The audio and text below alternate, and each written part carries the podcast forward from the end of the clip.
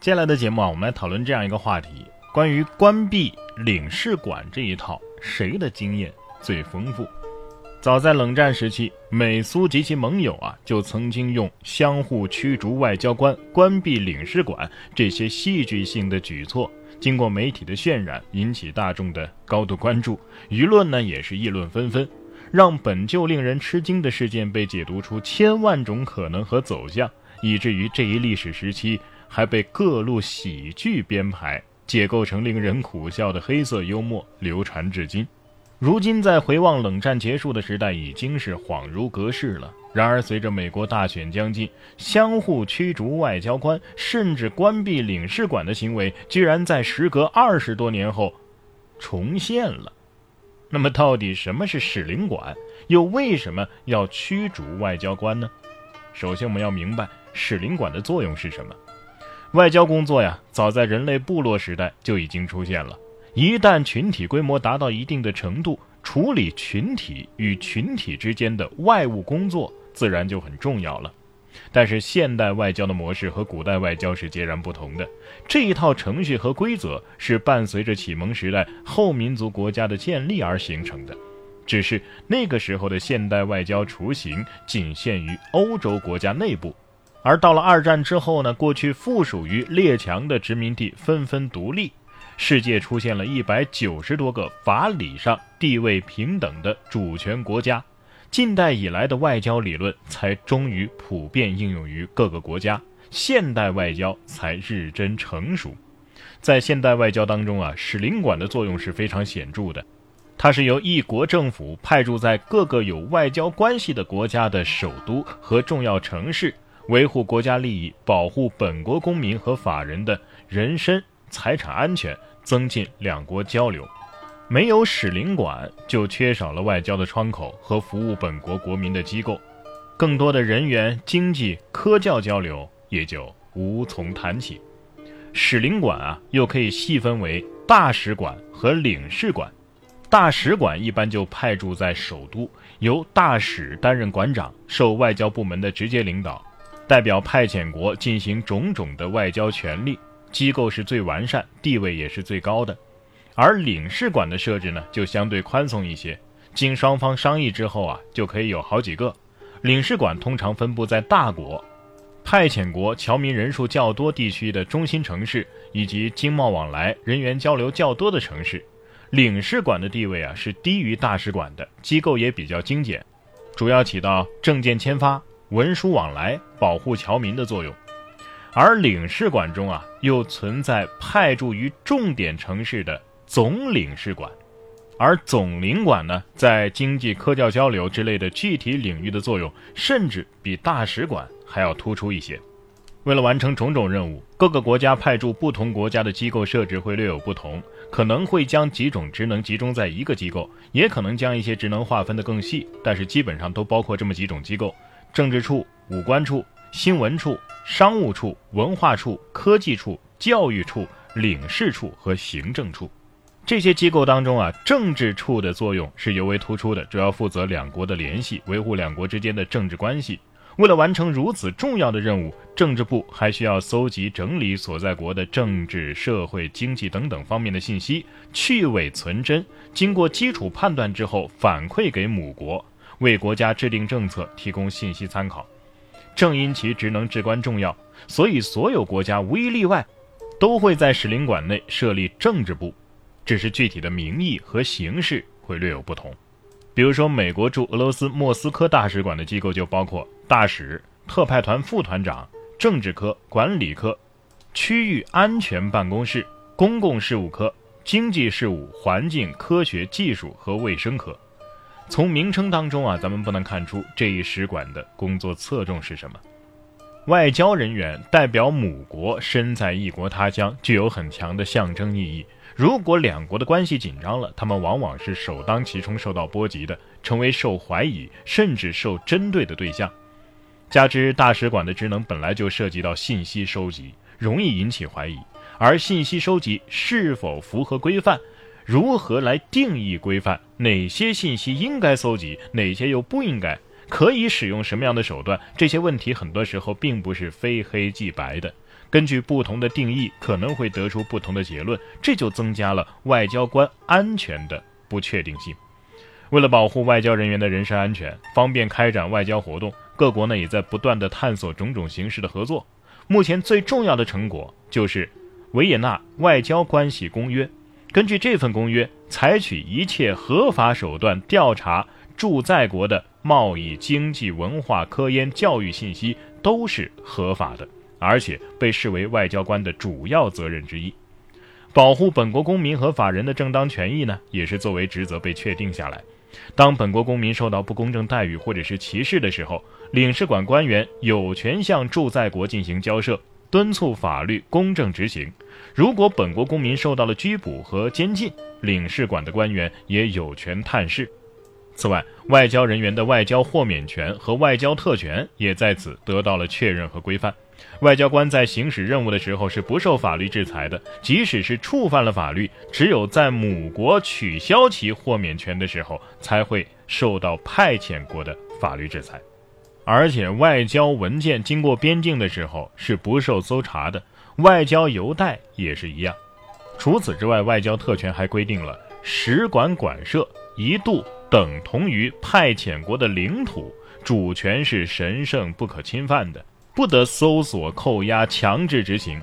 所以外交官获得保护的程度和外交活动的空间可见一斑。维也纳公约的出现，让签署国家之间的外交工作变得有章可循了，是现代国际政治史上的一件大事。但是说到底，再好的公约，它也只是一纸文件，双方都难免有逾越之处。所以，驻在国对于外交人员，并非是毫无控制的余地的。在情况有需要的时候，驻在国往往会以从事间谍活动的名义，哎，这样同样是可以通过引用公约来实现驱逐外交官的目的。考虑到外交官的崇高地位、象征意义和背后或暗含或挑明的间谍罪的指控，驱逐外交官这是很不客气的行为，非常影响两国关系，往往会引起国际争端，招致反制措施。所以，若非两国正式宣战，找借口驱逐外交官的案例并不多见。尤其是已经享受了数十年事实和平的各国主要国家之间，主要是逐步建交的过程，很少见到羞辱性的驱逐外交官的行为。当然，美苏是一对例外。冷战时期啊，美苏就曾经互相驱逐过外交官，动辄引起舆论哗然。到了一九八六年的时候，美苏关系已经走向缓和，美国依旧驱逐了五十五名被判定为间谍的苏联外交人员。苏联当然也毫不示弱了，要求将美国驻苏的外交官人数削减至二百五十一人。冷战之后啊，互相驱逐外交官这种有辱国格的行为就偃旗息鼓了。然而，随着俄罗斯熬过解体的最艰难时刻，并且再次与美国在多处热点区域出现利益冲突，美国国内政治极化且高度对立，冷战遗风当中残存的驱逐行为又回来了，而且有被滥用的趋势。在2016年年末，奥巴马任期的最后一年，美国调查俄罗斯干涉美国选举，驱逐俄罗斯外交人员，并且关闭了两处外交场所。宣告了一个疯狂时代的开始。半年之后，二零一七年八月，在美国国会通过扩大对俄罗斯的制裁之后，驱逐外交官成了俄罗斯的反制措施之一。普京高调宣布，美国驻俄外交人员要削减至七百五十五人，超过美国在俄罗斯外交人员数量的一半了，而且没收了两处美国在俄罗斯的办公场所。美国此时的总统啊，已经是特朗普了。他不但没有平息事端，反而进一步加码，下令关闭俄罗斯驻旧金山领事馆的两处外交机构，笼络国内鹰派的心，哎，也算是间接为通俄门的嫌疑脱罪。互相清退外交人员的烈度还在继续升级。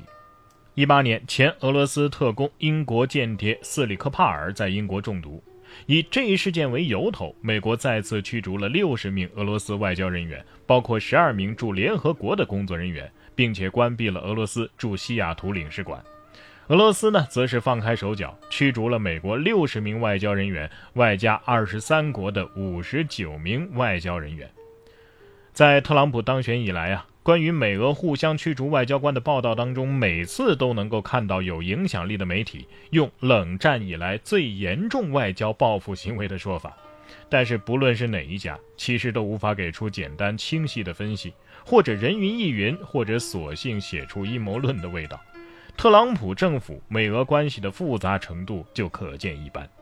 在汹涌的民意裹挟之下，疯狂的政客大有将这种羞辱性外交手段常态化的趋势。随着作为苏联继业者的俄罗斯日渐衰落，和中国在国际格局当中重要性水涨船高，美国政客这种羞辱性的措施，最终还是落在了中国的头上。但是休斯顿和成都领馆的对等关闭，绝不是一件有积极意义的事，因为当这场对称的挑衅然后反制真正落地之时，也就意味着，人类好不容易建立的维也纳公约为代表的现代秩序被粗暴地颠覆了一个角，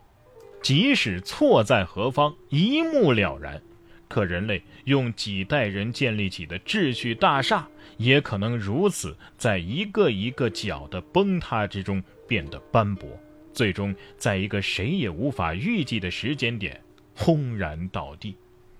所以啊，从某种角度来看，这场突如其来的外交风暴，或许意味着一个时代的结束，也意味着另一个时代的开场。但是我们更希望的是。最恶的一切都不会发生。针对这一事件啊，网上有个网友叫叶，他的评论啊很有意思。他说，网上两千万人云围观美国驻成都领事馆关闭，现场人们笑呵呵地拍着朋友圈，专心地吃瓜。除了一挂欢送的鞭炮，没有横幅，没有口号，没有群情激愤的热烈情绪。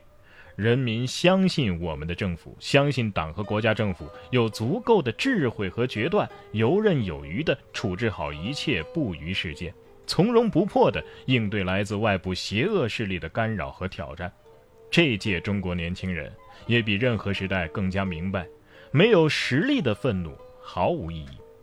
大家平静地注视着成都美领馆紧闭的大门。相比美利坚那边为人所不齿的消防云梯偷拍、撬门溜锁侵入中国驻休斯顿总领馆，更足以让世界震撼。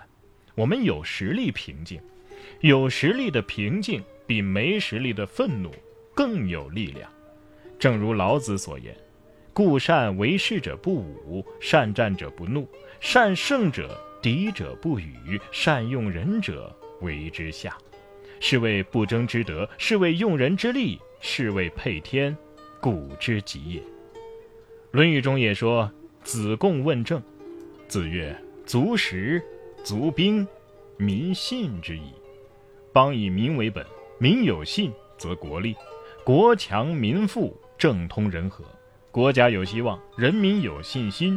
则任凭他外部国际环境群魔乱舞，我自岿然不动，稳如泰山，应付玉如。不管风吹浪打，胜似闲庭信步。羽扇纶巾，谈笑间，樯橹灰飞烟灭。